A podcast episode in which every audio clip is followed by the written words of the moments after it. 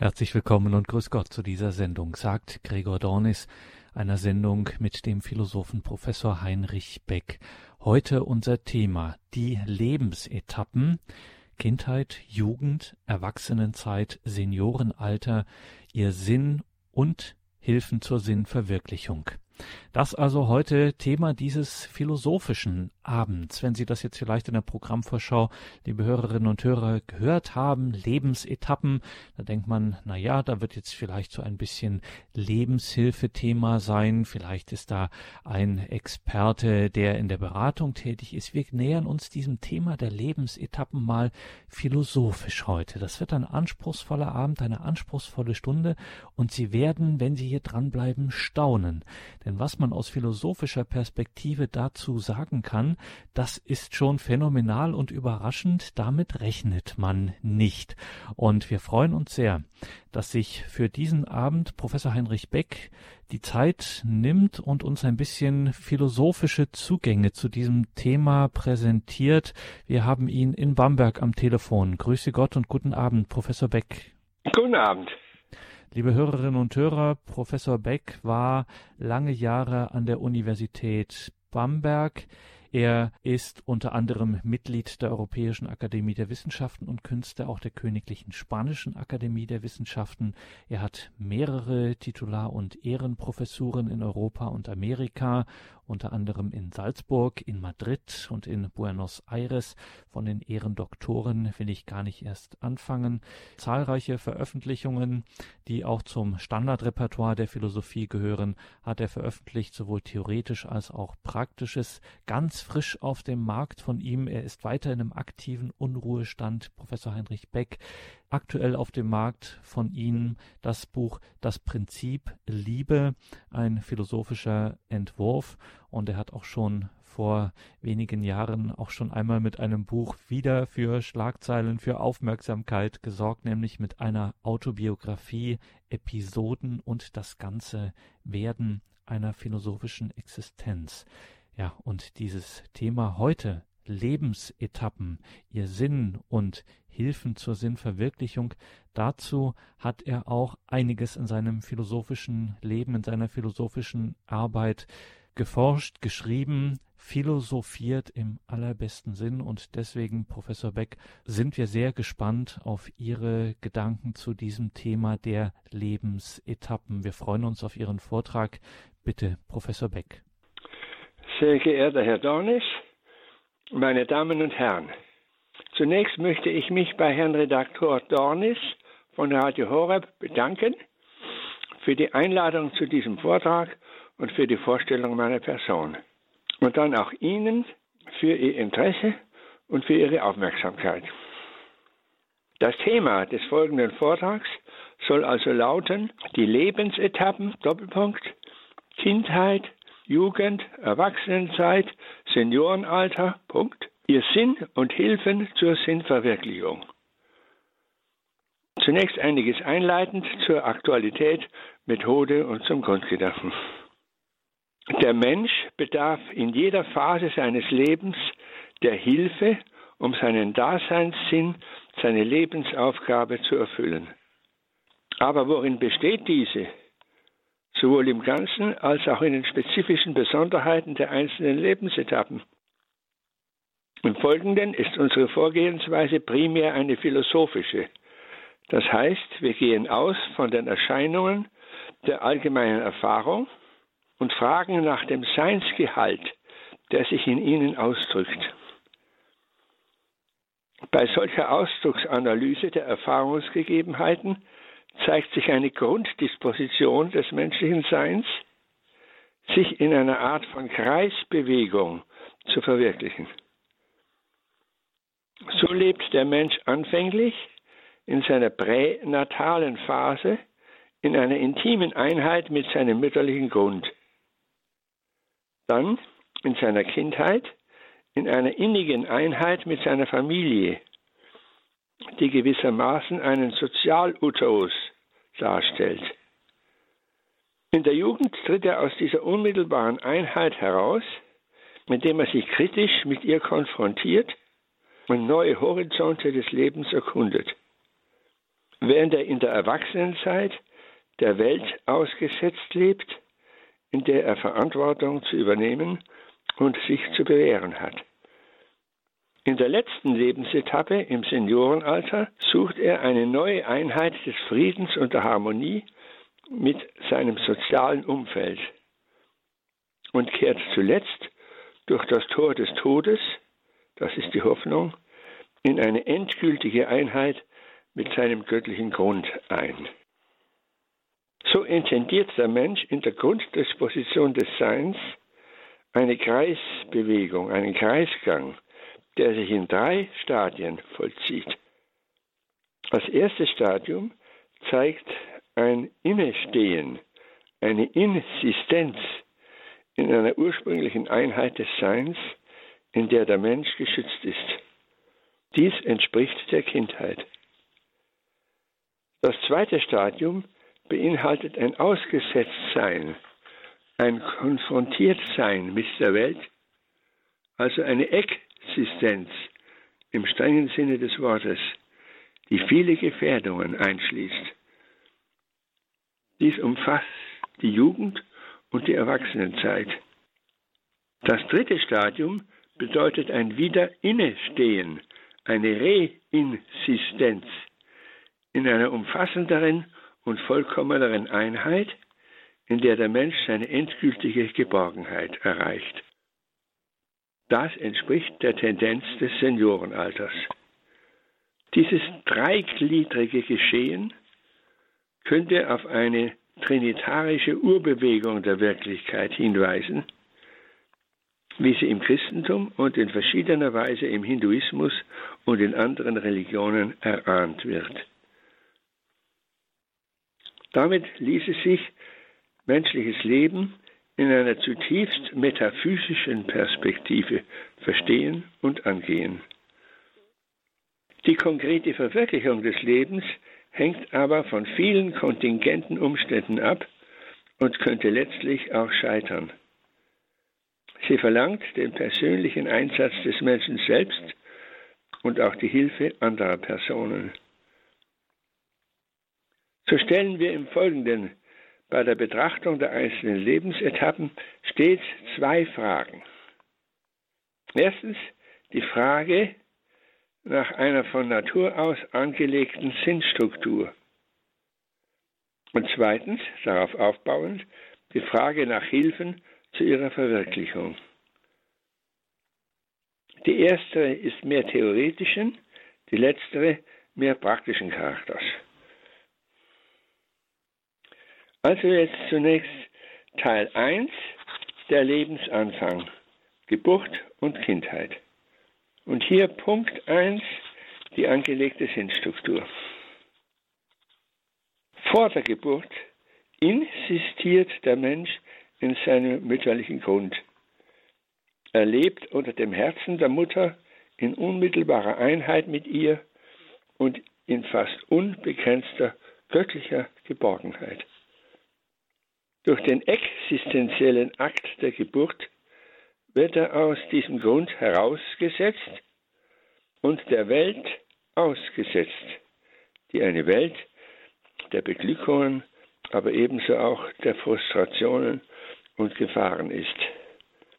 Also das Heraustreten aus dem mütterlichen Grund bedeutet auch ein Gegenübertreten zu ihm.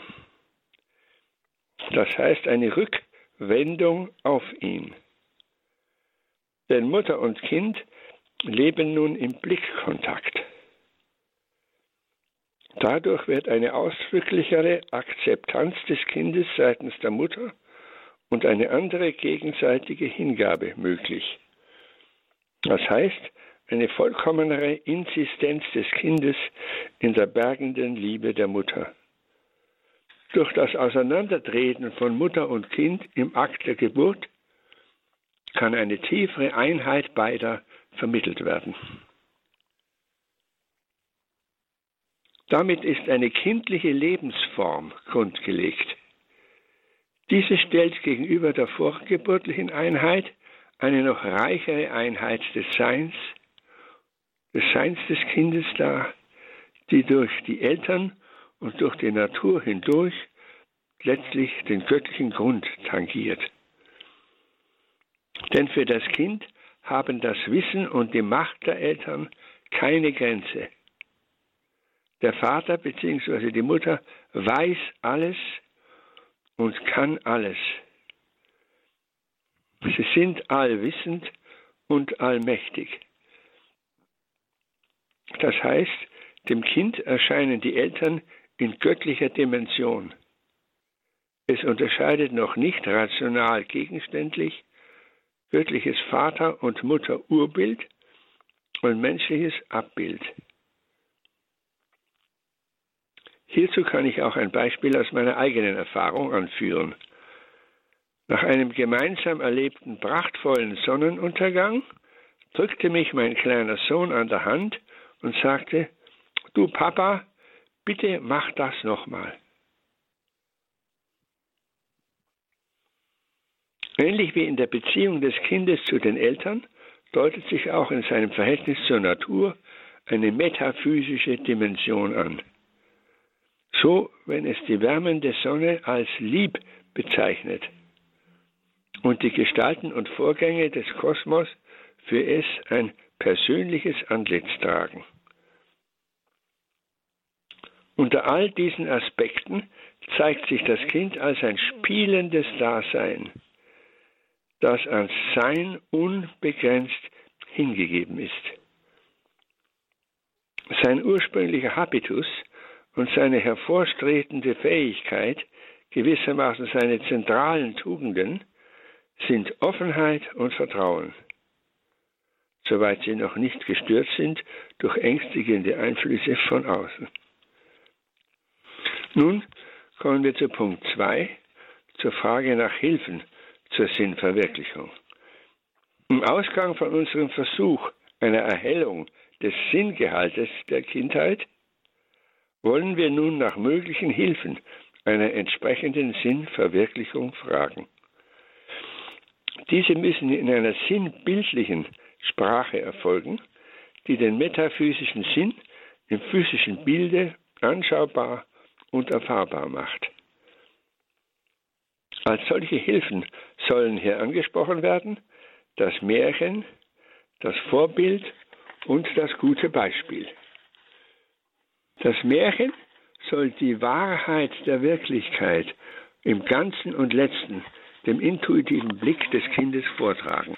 Verschlüsselt in symbolischen Fragen und Ereignissen sagt es, das Märchen, der Mensch lebt ursprünglich in einer Geborgenheit im Guten. Man muss jedoch aus dieser aufbrechen und sich den Angriffen und Gefährdungen des Bösen aussetzen. Wenn er sich aber in den Prüfungen des Lebens bewährt, von seinem persönlichen Einsatz hängt es entscheidend ab, dann siegt das Gute und er kommt in eine neue Geborgenheit, in der er nun ein tieferes und freieres Sein hat. Damit ist unverkennbar das Leben als eine in-eck-reinsistenzielle Bewegung beschrieben.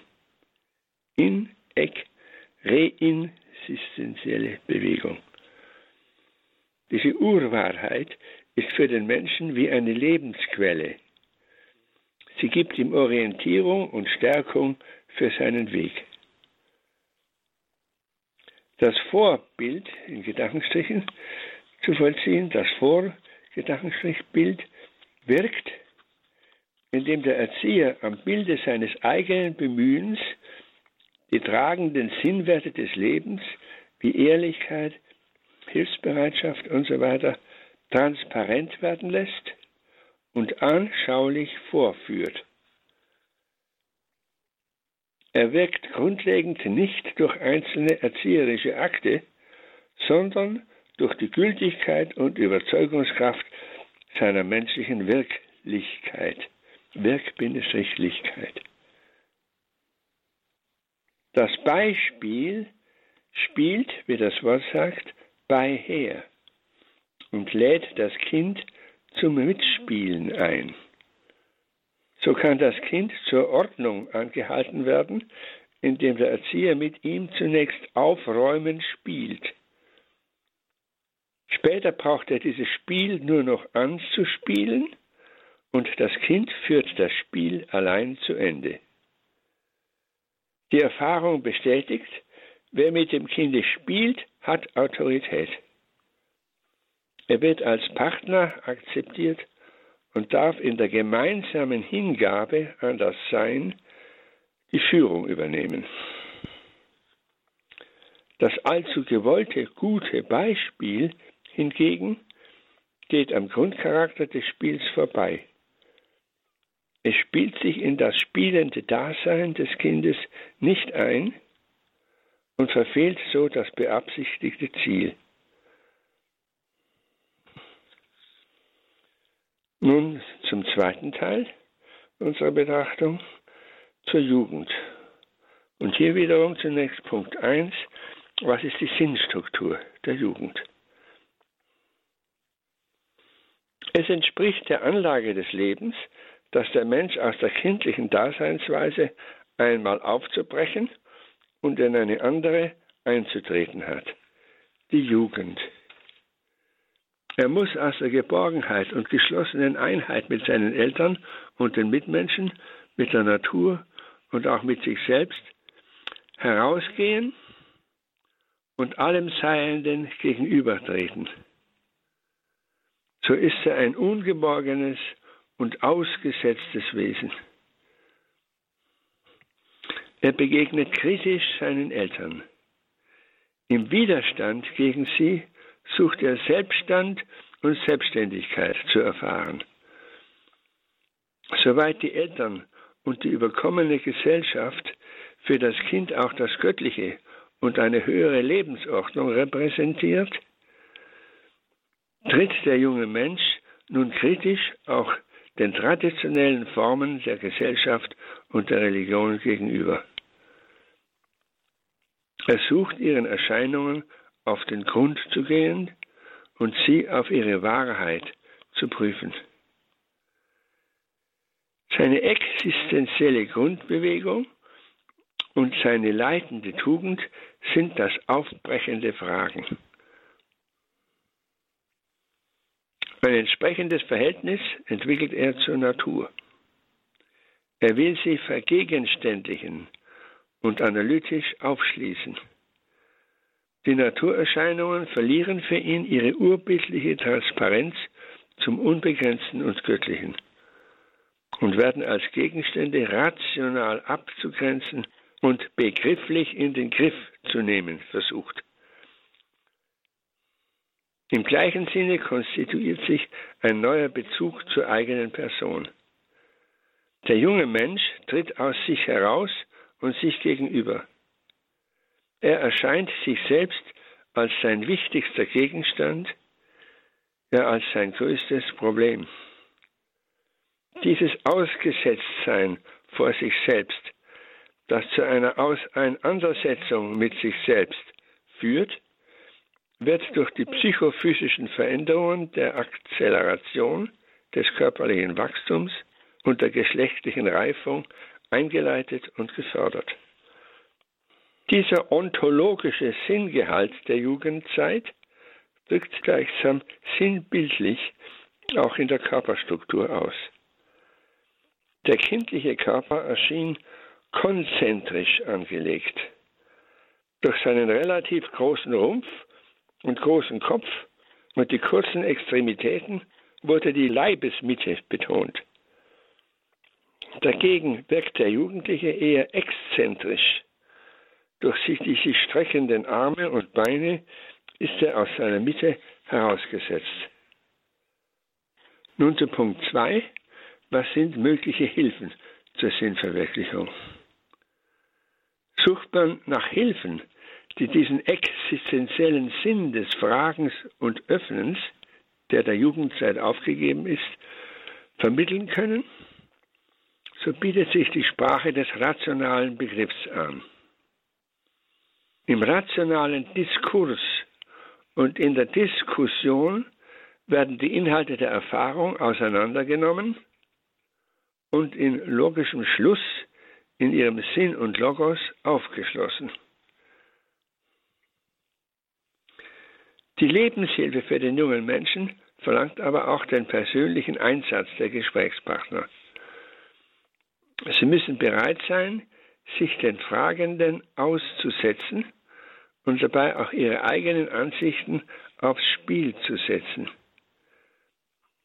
Geleitet von einer gewissen Klugheit des Herzens. Ein von ihr getragenes Selbstwagnis bedeutet für den Erwachsenen zugleich die Chance zu einer neuen Ursprünglichkeit des eigenen Blicks und zur geistigen Verjüngung. Und noch ein Aspekt, bei aller Ausgesetztheit des Jugendlichen besteht auch eine gewisse Geborgenheit des Seins. Denn die Gesellschaft gewährt dem jungen Menschen einen geschützten Freiraum, aus den traditionellen Formen herauszutreten und Neues experimentell zu erproben, ohne sich schon in einem bestimmten Sinne festlegen zu müssen. Dies gilt zum Beispiel für die Bereiche der Geschlechterbegegnung, der Philosophie und der Religion, wie auch der Vorbereitung auf einen Beruf.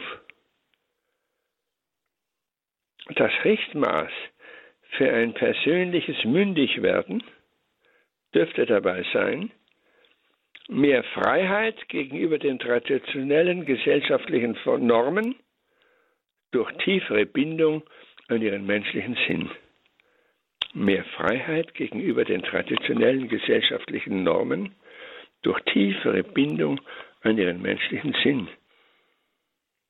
Nun machen wir eine kleine Pause.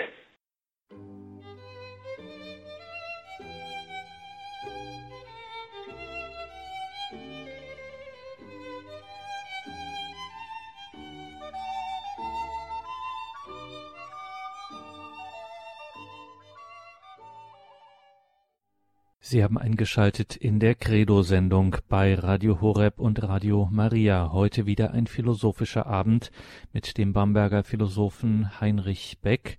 Er spricht über die Lebensetappen im menschlichen Leben, die Lebensetappen Kindheit, Jugend, Erwachsenenzeit, Seniorenalter, was ist der Sinn dieser Lebensetappen und welche Hilfen gibt es zur Sinnverwirklichung?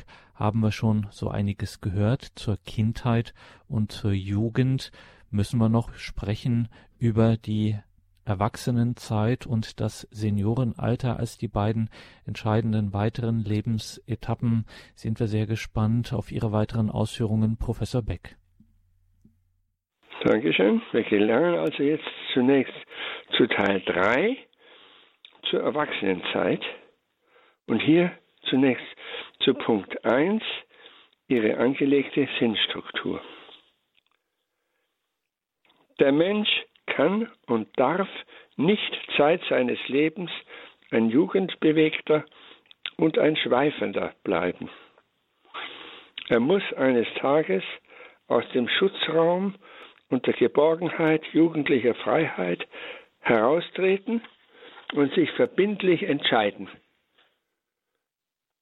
Das bedeutet den Eintritt in eine neue Lebensetappe, das Erwachsenenalter.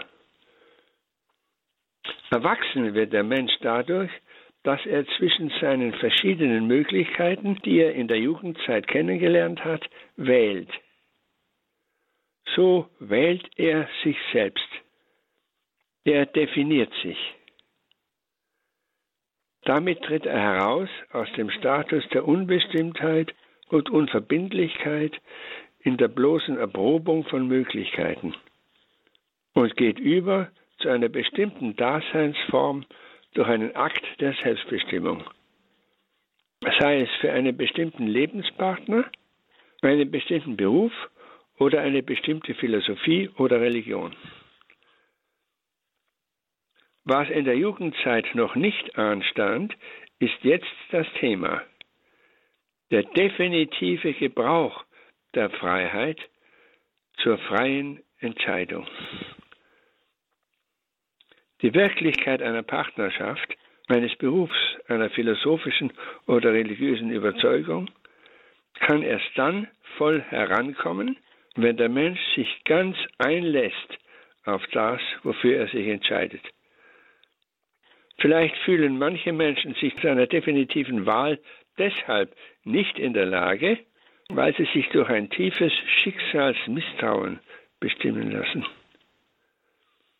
Der Schritt zum Erwachsenenzeit bedeutet oft auch die Entscheidung, Ungewissheiten in Kauf zu nehmen und zu vertrauen. Indem der Mensch sich definiert und eine bestimmte neben anderen Möglichkeiten wählt, engt er sich nicht notwendigerweise ein.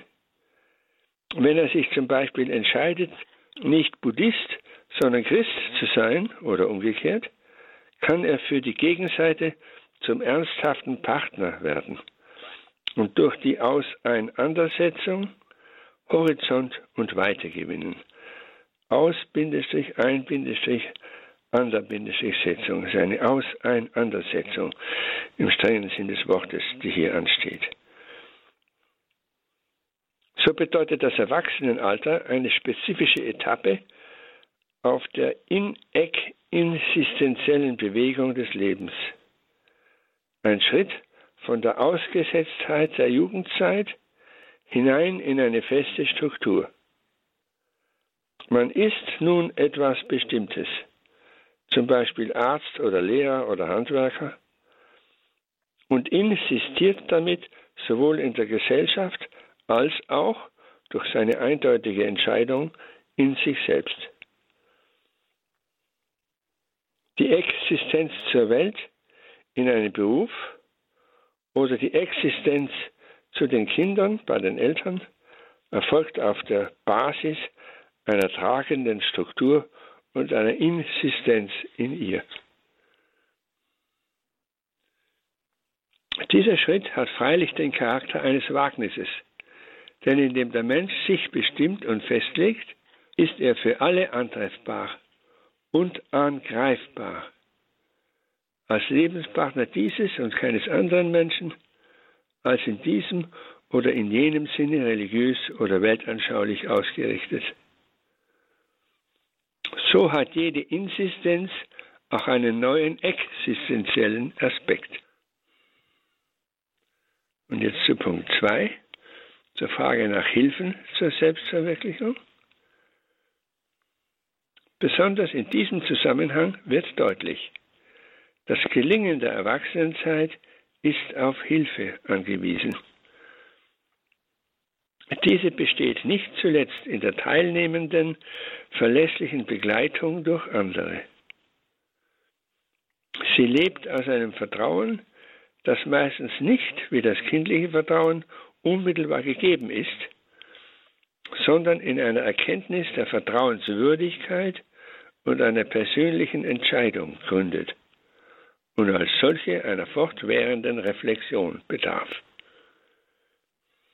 So reflektierte Wegbegleitung schließt eine konträre weltanschauliche Position und Gewissensüberzeugung der Partner keineswegs aus, sondern im Gegenteil, eine solche könnte eine besondere Herausforderung und Gelegenheit der gegenseitigen Achtung und Reifung darstellen. Wir kommen nun zu Teil 4, dem letzten Teil unserer Betrachtung, zu Seniorenalter und Lebensvollendung. Hier Punkt 1, Sinnstruktur des Alterns und des Sterbens. Im vierten und letzten Lebensabschnitt dem Seniorenalter hat der Mensch sich aus den gewordenen festen Strukturen wiederum zu lösen, aus ihnen herauszutreten und in diesem Sinne neu zu existieren. Nicht um zugrunde zu gehen, sondern zum Grunde zurückzukehren und in ihm zu reinsistieren nach dem Bilde einer nach innen gerichteten Spirale. Das heißt, der Mensch kann nicht, so überraschend und missverständlich dies klingen mag, ein Erwachsener bleiben. Eines Tages tritt er heraus aus den sozialen Verpflichtungen und ein in eine neue Freiheit. Er kann so seine zweite Jugend oder später sogar eine zweite Kindheit erreichen, in einem reiferen Sinne, nämlich in einer auch durch die Erfahrung des Lebens hindurchgegangenen und vermittelten neuen Unmittelbarkeit, Einfachheit und schlichten Einfalt. Sie ist der Ausdruck von Weisheit, sofern das Erlebte viele nun auf das Wesentliche eine, das ist die Liebe, bezogen und so in seinem eigentlichen menschlichen Wert eingeordnet und beurteilt werden kann. Der Übergang vom dritten zum vierten Lebensabschnitt hat zunächst den mehr negativen Aspekt des Abschieds, des vorgefühlten Sterbens. Hatte man für Kinder aufzukommen, so sind diese nun aus dem Haus und für sich selbst verantwortlich. Man ist für die Lebensgestaltung anderer nicht mehr wie im bisherigen Sinne notwendig und könnte sich als entbehrlich und überflüssig empfinden. Die Entpflichtung von der beruflichen Aufgabe kann als fröhliche Beerdigung zu Bewusstsein kommen. Man hat künftig nichts mehr zu sagen. Der Mensch wird daran erinnert, dass sein Daseinswert für die Gesellschaft zurückgeht. Er erlebt, dass Gedächtnis und Konzentrationsfähigkeit nicht mehr uneingeschränkt zu Gebote stehen und erfährt auf immer mehr Gebieten die Vergänglichkeit. Wozu also noch? Die Frage nach Berechtigung und Sinn des Lebens wird erneut zum Problem. Eine Wende des Blicks von der Vergangenheit in die Zukunft kann aber auch Befreiung und Neuöffnung bringen. Das Loslassen der Vergangenheit ist das Kommenlassen der Zukunft. Oder auch die Grundlage. Das Loslassen der Vergangenheit ist die Grundlage für ein Kommenlassen der Zukunft. Ein Weg zu neuer Freiheit und Tiefe des Lebens. Zu einer erst jetzt möglichen Insistenz im Sinn des Seins. Dies dürften zum Beispiel Großeltern erfahren, die, da sie nicht mehr unter dem Leistungsdruck der Erziehung stehen, ihrem Enkelkind in einer besonderen Form von Freiheit und Güte begegnen können, und der sie nicht durch die Eltern ersetzbar sind.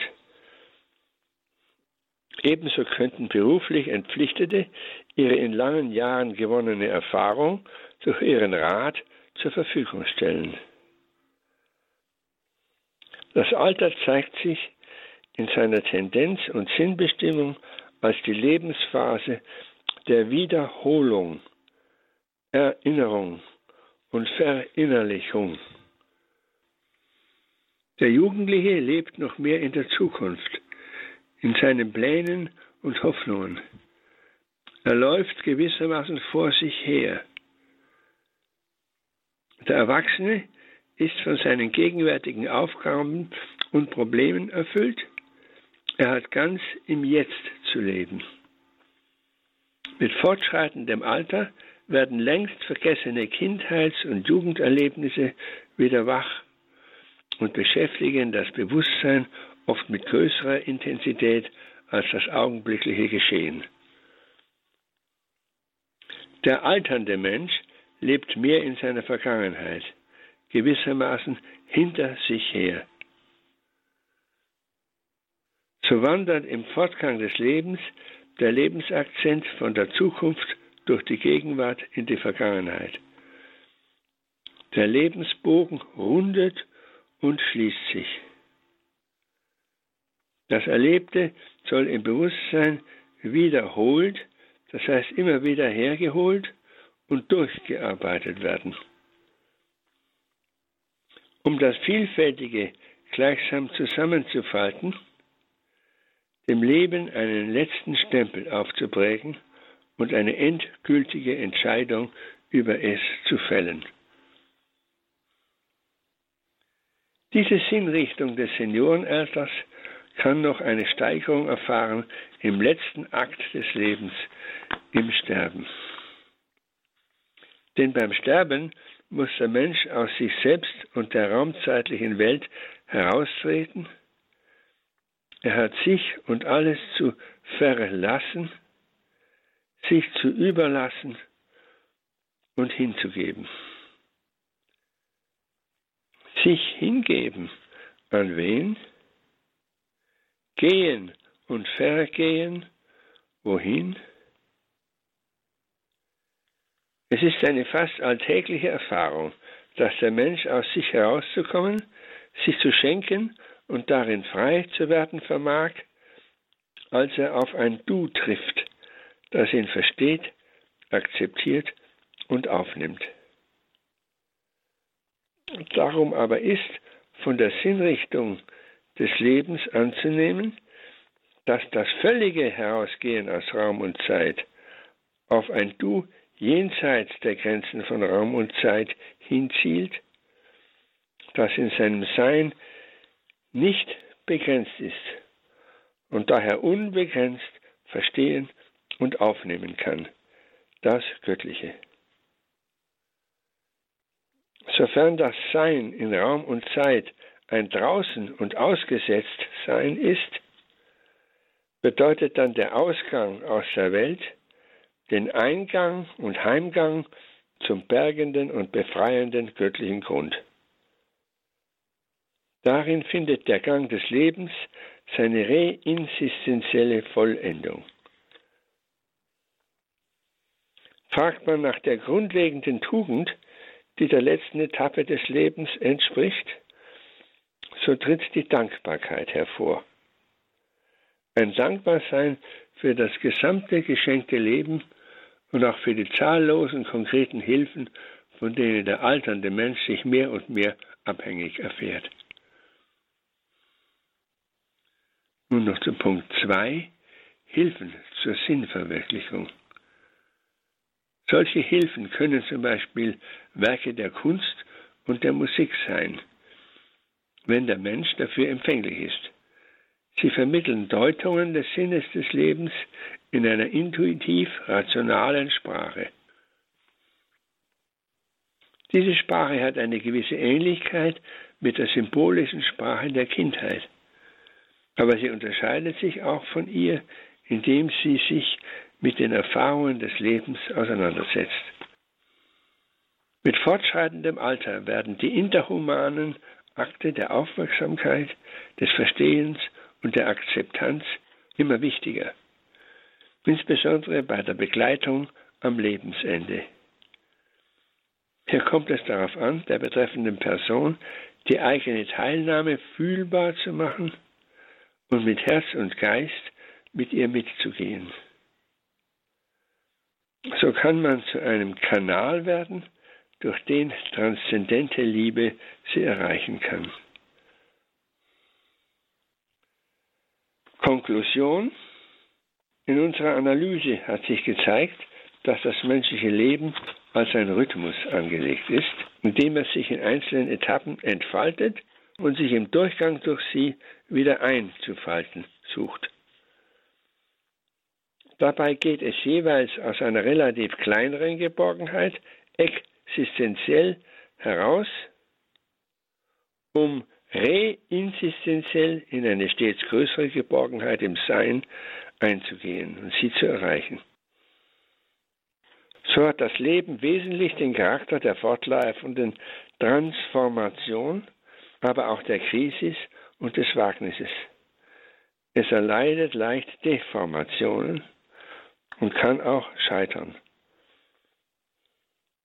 So, wenn das Kind des notwendigen Heims seitens der Eltern entbehrt, und es ihm nicht gewährt wird, sich im Spiel hinzugeben. Oder wenn die existenziellen Fragen des Jugendlichen nicht ernst genommen werden. Oder wenn der Erwachsene nicht eine ihm angemessene verantwortliche Position findet. Oder wenn der alternde Mensch keine entsprechende Freiheit und Gelassenheit erlangt. Dann ist es aufgegeben, die Übel und darin sich selbst zu akzeptieren. So könnte sich möglicherweise ein Weg zu einer noch tieferen Reife und Menschlichkeit öffnen. Es zeigt sich konkret, was der Sinn des Lebens verlangt. Sich nicht zu verfestigen und einzuschließen in einer Etappe oder Situation des Lebens. Nicht in der Jugend, nicht im Erwachsenenalter, nicht in irgendeiner Gegebenheit. Die Aufgabe ist immer zu gehen und weiterzugehen und dabei sich zu verabschieden von der vergangenen Welt, die sich schließt, und sich zu öffnen für das, was kommen will. Das heißt, sich zu geben und zu empfangen. In fortwährendem Sterben und neu geboren werden. Ja, geben und lassen und empfangen und akzeptieren bezeichnen letztlich die beiden Aspekte der Liebe, die sich als der tiefste Sinn des Lebens offenbart.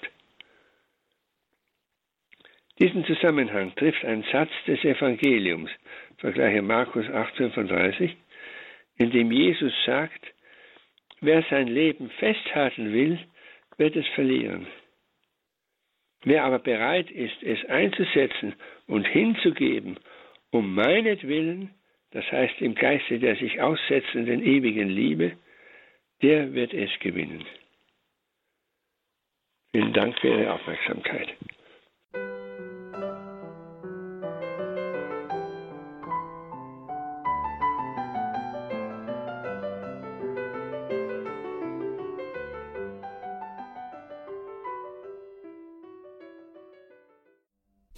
Lebensetappen im menschlichen Leben, ihr Sinn und welche Hilfen es zur Sinnverwirklichung gibt in diesen Lebensetappen der Kindheit, der Jugend, dem Erwachsensein und dem Alter, der Seniorenzeit. Darüber haben wir heute einen philosophischen Vortrag, eine philosophische Reflexion gehört des Bamberger Philosophen Professor Heinrich Beck. Vielen Dank dafür, Professor Beck, für Ihre Gedanken und Erläuterungen. Heute haben wir ein Wort gelernt, das wir so noch nicht äh, vermutlich in unserem Alltagssprache gebrauchen, die Insistenz in ihrem Verhältnis zur Existenz, also das eine, das aus sich herausgehen, aus diesem, äh, wie Sie es am Schluss gesagt haben, kleineren äh, Raum der Geborgenheit, um dann einen größeren Raum der Geborgenheit wieder zu erlangen. Das meint dieses Insistenz, also in etwas äh, stehen, sich bergen, wie auch immer man das nennen will. Das scheint oder das scheinen alle diese vier Lebensetappen irgendwie miteinander gemeinsam zu haben. Es gibt unterschiedliche Schwerpunkte, aber immer gibt es so ein Spannungsverhältnis, wie Sie es jetzt auch am Schluss nochmal in, in Bezug auf die Liebe auch gesagt haben, zwischen diesem aus sich herausgehen, sich auch verschenken und gleichzeitig wieder in etwas geborgen zu sein, in etwas fest äh, zu stehen. Jetzt machen wir ja bei uns allen die Alltagserfahrung, dass wir eigentlich immer nur eins von beiden wollen. Entweder sind wir in der Phase, dass wir richtig rausgehen wollen, also richtig groß äh, mit einem ganz starken Freiheitsbewusstsein unterwegs sind und das auch wollen und äh, für, für uns einfordern. Und dann gibt es wieder so Zeiten, wo wir am liebsten nur insistieren würden. Das heißt, geborgen sein, zurückziehen, was auch immer feststehen irgendwo. Aber Sie sagen uns jetzt, im Prinzip können wir diese Spannung nicht auflösen. Wir müssen, wir haben immer mit beidem zu tun in jeder Phase unseres Lebens. Ist das eigentlich eine Hoffnung machende Perspektive? Ist das eine angenehme Perspektive? Also es hört sich, im, wenn man das jetzt das erste Mal so gehört hat, ein bisschen auch nach Anstrengung an. Das scheint Arbeit zu sein, diese Verwirklichung des Sinns der Lebensetappen. Ja, es ist beides. Es ist sowohl Hingabe, ein Eintreten in eine angelegte Grundstruktur der Dynamik der Bewegung des Lebens und andererseits aber auch eine Anstrengung. Also sowohl eine Hingabe im Eintreten und Akzeptieren und zweitens eine Anstrengung, die ja eigentlich in der Hingabe immer impliziert ist. Denn die Hingabe tritt immer wieder Schwierigkeiten gegenüber, Hemmungen, Ängsten, mit denen eine Auseinandersetzung ansteht. Und wenn diese gelingt, wenn man sich in ihr bewährt, dann siegt das Gute, wie ich mal formuliert habe. Also dann geht das Leben seinem Sinn entsprechend weiter und noch mehr in die Tiefe, eine tiefe Geborgenheit. Also die Bewegung ist immer ein Herausgehen müssen aus einer bisher gegebenen, relativ kleineren Geborgenheit, ein sich aussetzen einer so entstehenden Ungeborgenheit, um dann im Draußen und Gegenübersein die Möglichkeit und die Chance zu sehen, tiefer hineinzugehen, eine noch tiefere Geborgenheit. Je weiter heraus, desto tiefer hinein, könnte man sagen, ist die Chance, die sich anbietet. Also wir haben es immer mit einem Zweifachen zu tun. Also wenn wir zum Beispiel sagen, zum Eingang auch der Sendung und ihrer Gedanken, es gibt schon einen Sinngehalt, so haben Sie das formuliert, einen Sinngehalt des menschlichen Seins, den es in unserem Leben während unserer Lebensetappen zu verwirklichen gilt. Also es ist schon etwas angelegt, das heißt, wir sind in einem schon auch in einer gewissen Hinsicht vorfestgelegt. Äh, wir starten nicht einfach bei einem irgendwie Punkt Null, aber ja. gleichzeitig haben wir trotzdem eine Freiheit. Sie sagen, dass wir sozusagen irgendwo festgelegt sind, zum Beispiel von bestimmten Eltern zu einer bestimmten Zeit etc. geboren worden zu sein, heißt nicht, dass wir uns nicht frei entfalten könnten, zum Beispiel eben als Erwachsener dann auch Entscheidungen zu treffen. Der Sinn ist sowohl gegeben als auch aufgegeben. Nicht? Er ist so gegeben, dass er erst anfänglich sich zeigt, als Möglichkeit und Aufgabe in ihn hineinzugehen, ihn zu verwirklichen und damit die Aufgabe, die das Sinn, die Gegebenheit des Sinnes beinhaltet, zu erfüllen. Und am Ende Ihres Vortrags, als Sie bei der Betrachtung des Seniorenalters waren, des Alters, da haben wir noch mal kurz aufgehorcht hier bei diesem christlichen Radio, das wir sind. Sie haben nämlich gesagt, dass von der Sinnrichtung des Lebens her anzunehmen ist. Also wenn ich, ähm, dass ich aus mir herauskommen soll, sich, dass es eine alltägliche Erfahrung ist, sich zu schenken und darin frei zu werden, dann sei von der Sinnrichtung des Lebens her anzunehmen, dass das Heraustreten, äh, wenn es an das Sterben geht, äh, das Heraustreten aus Raum und Zeit, äh, dann auch auf ein Du hingeht gehe jenseits der Grenzen von Raum und Zeit, also das Göttliche. Das müssen Sie uns noch mal erklären, wieso das anzunehmen ist. Die Sinnrichtung des Lebens ist das Heraus hinein, immer weiter heraus und dadurch die Möglichkeit ergreifen, immer tiefer hineinzugehen. Am Ende des Lebens, ja, wenn das Sterben ansteht, ist die Aufgabe aus dem ganzen Zusammenhang von Raum und Zeit, Welt definiert sich ja als der Zusammenhang von Raum und Zeit, herauszugehen und in ein Jenseits der begrenzten Welt von Raum und Zeit hineinzugehen. Und äh, dieses Jenseits, diese, äh, dieses Sein jenseits der Grenzen von Raum und Zeit ist als unbegrenztes Sein näher aufzufassen als ein Du, in das der Mensch dann hineingehen kann, das Göttliche. Ein, ein in seinem Sein unbegrenztes Du ist auch in der Lage, unbegrenzt zu verstehen und unbegrenzt zu bergen und darin unbegrenzt, tendenziell unbegrenzt frei werden zu lassen.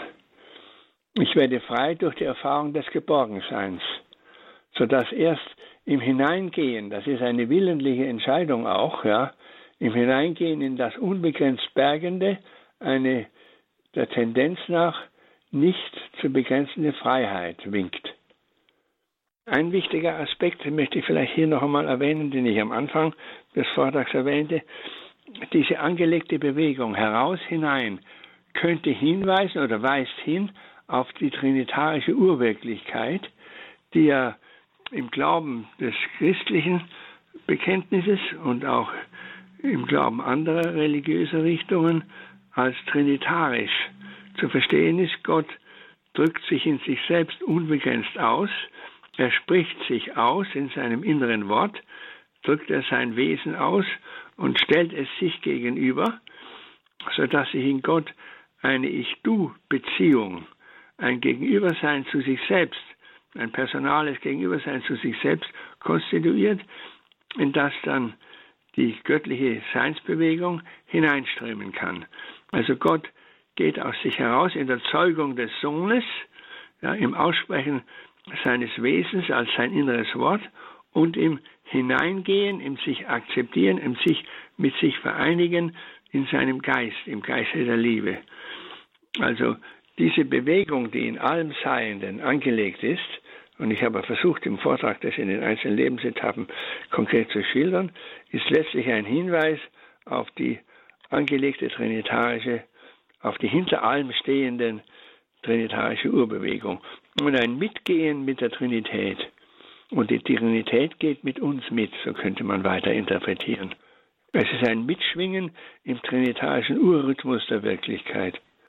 Und wenn wir jetzt schon so ähm, metaphysisch auch werden und hier sozusagen ein so zentrales Glaubensgeheimnis wie dieses christliche eben der Dreifaltigkeit berühren, sozusagen philosophisch antasten, dann, auch wenn wir jetzt sehr anspruchsvoll sind, muss ich doch nochmal sicherheitshalber nachfragen, weil das auch in der ähm, Auseinandersetzung in der Geschichte auch immer wieder eine große Rolle spielt, wenn es um den christlichen Glauben beziehungsweise das Bekenntnis zum dreifaltigen Gott geht. Wenn Sie gesagt haben, dass wir das unbegrenzte, ähm, jenseitige, das göttliche Sein erfahren, wird uns begegnen als ein Du. Dann ist ja immer der klassische Einwand dagegen, ja, wenn etwas unbegrenzt ist, dann kann es kein Du sein, sondern dann ist es, sobald es ein Du wird, hat es eine Grenze. Dann ist es nicht mehr unbegrenzt. Und wenn Sie jetzt von diesem Mitschwingen mit äh, der dreifaltigen Wirklichkeit äh, sprechen. Könnte das eine Antwort auf diesen Einwand sein, dass man eben sagt, wenn Gott schon in sich selbst unterscheidet, in sich selbst diese Bewegung und diese Personen unterscheidet, dann kann er auch für uns ein Du sein? Ja, das ist die letzte Begründung, würde ich sagen. Die letzte Grundlage. Aber das unmittelbare, das erste Argument äh, würde so lauten, äh, dass Herausgehen aus sich nicht wahr? Und hineingehen in einen bergenden Grund muss immer in der, in der Linie des Ich-Du-Bezugs liegen. Ich kann mich anvertrauen, ich kann mich hingeben nur an ein Du, an etwas, das zumindest meine Seinsebene hat. Und anzunehmen, dass das Du notwendig etwas Begrenztes sein müsste, widerspricht insofern auch schon der Erfahrung, als dann, immer dann, wenn ich auf Grenzen des Verstandenwerdens von einem Du, auf Grenzen des Akzeptiertwerdens von einem Du stoße, ich mich unbefriedigt empfinde und darüber hinaus strebe. Also mit dem Du-Sein ist die Begrenztheit nicht notwendig gegeben, sondern wenn ich das Du als Begrenztes erfahre, dann strebe ich darüber hinaus. Und das zeigt eben, dass das Du an sich von sich keine Grenze besagt. Das würde ich sagen, ist das unmittelbare Argument. Das mhm. so ist, wie das unmittelbare Argument aufweist, das liegt letztlich also in der trinitarischen Urbewegung des Seins begründet. Und ist das auch der Grund, äh, warum Sie am Ende Ihres Vortrags auch mit der Liebe schließen, die dafür steht, dass eben diese Ich-Du-Begegnung gelingt? Also Sie sagen ja im Grunde, diese Ich-Du-Begegnung ist dann gelungen, äh, wenn wir das als Liebe deklarieren können. Ja, weil das Geben, das sich geben im Heraustreten, muss man sich ergeben und lassen, eben schon eine Dimension der Liebe ist. Sich geben, sich hingeben, sich lassen, sich überlassen, ein Empfangen und Akzeptieren. Ich sagte ja vorhin schon, dass die Liebe äh, und die Hingabe, so habe ich formuliert, zwei Aspekte hat. Das Lassen, ja, das sich ergreifen lassen, ja, und tragen lassen von dieser Urbewegung und zweitens das willentliche Ja dazu, das willentliche Mitgehen, die persönliche Entscheidung. Liebe hat gewissermaßen zwei Stufen. Einmal eine mehr passive, ich fühle mich angesprochen von einer Person, einem Zusammenhang, ja, und werde bewegt. Ich neige mich hin auf das, zu dem, was mich anzieht. Und zweitens, ich nehme dazu Stellung. Ich gehe damit um, indem ich Ja sage und willentlich hineingehe in diese Richtung, in die es mich zieht. Also der, der zweite Aspekt hängt von mir selber ab bei der Liebe. Die Liebe ist nicht nur etwas Passives, nicht wahr, sondern fordert auch die persönliche Entscheidung, das eigene willentliche Ja. Aber die Grundlage ist im Allgemeinen das Angesprochensein. Was mich nicht anspricht, darauf kann ich mich nicht hinwenden. Dazu kann ich nicht Ja sagen. An das kann ich mich nicht hingeben.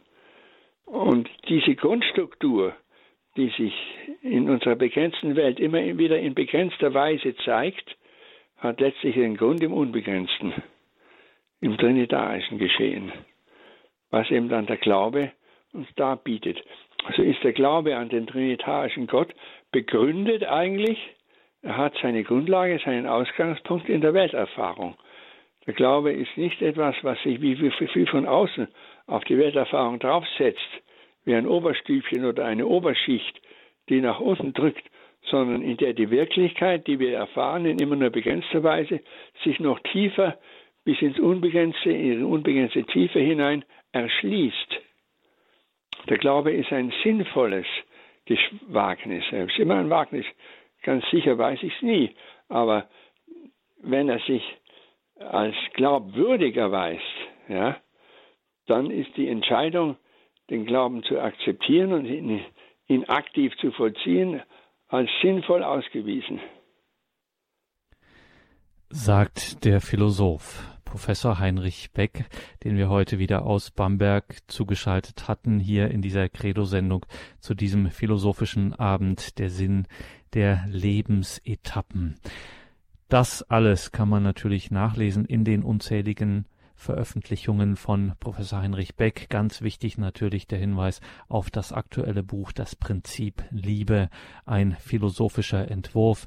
Schauen Sie, liebe Hörerinnen und Hörer, dazu in die Details zu dieser Sendung im Tagesprogramm auf horeb.org und natürlich diese intensiven, diese dichten Gedanken von Professor Heinrich Beck haben wir natürlich für Sie auch auf einer CD beziehungsweise in unserer Mediathek auf horeb.org und auch in der Radio Horeb App ganz klassisch überall nachzuhören. Kann man auch mal eine Pause zwischendurch machen, kann man etwas zurückspulen, nochmal hören. Das ist natürlich an dieser Stelle ein ganz wichtiger Hinweis, dass das natürlich auch bei dieser Sendung ganz klar so sein wird. Danke Ihnen, liebe Hörerinnen und Hörer, fürs Dabeisein, für Ihre Verbundenheit mit Radio Horeb, dass Sie es möglich machen, dass wir hier miteinander unterwegs sind, dass wir miteinander beten, dass wir füreinander hier auch vor Gott einstehen können in dieser Radiofamilie, wie das bei uns heißt, dass sie das durch ihr Gebet, durch ihr Opfer und vor allem durch ihre Spende möglich machen, dass es uns überhaupt gibt. Das ist allein ihren Spenden, ihren Gebeten zu verdanken. Ein herzliches Vergelt's Gott dafür. Mein Name ist Gregor Dornis. Ich wünsche Ihnen weiterhin viel Freude hier im Programm. Vielen Dank, Professor Beck, für diese Sendung, dass Sie sich diese Stunde für uns Zeit genommen haben. Danke und bis zum nächsten Mal. Alles Gute nach Bamberg. Ich darf vielleicht noch kurz anmerken, das erwähnte Buch, das Prinzip Liebe, ein philosophischer Entwurf, ist im, im, im letzten Jahr äh, 2018 erschienen im Verlag Peter Lang in Frankfurt. Und ich bedanke mich bei Herrn Redakteur Dornis für die Einladung zu diesem Vortrag, für die Gelegenheit, die mir damit gegeben wurde und Ihnen allen für Ihre Aufmerksamkeit. Vielen Dank.